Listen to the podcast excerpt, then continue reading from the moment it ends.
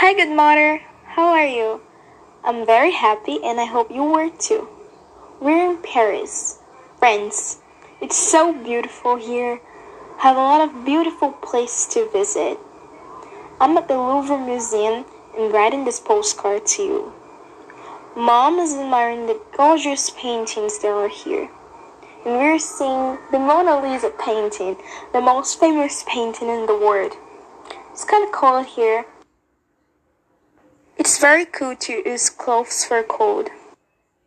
So excited to visit all the beautiful places that are here. Yesterday, we were in Eiffel Tower. It's like a dream. It's amazing. Tomorrow, we're gonna go to the Notre Dame Cathedral. Have a lot of great food here too. Macarons, spaghettis, croissants, creme brulee, brie cheese, and more. We miss you. Love, Valen.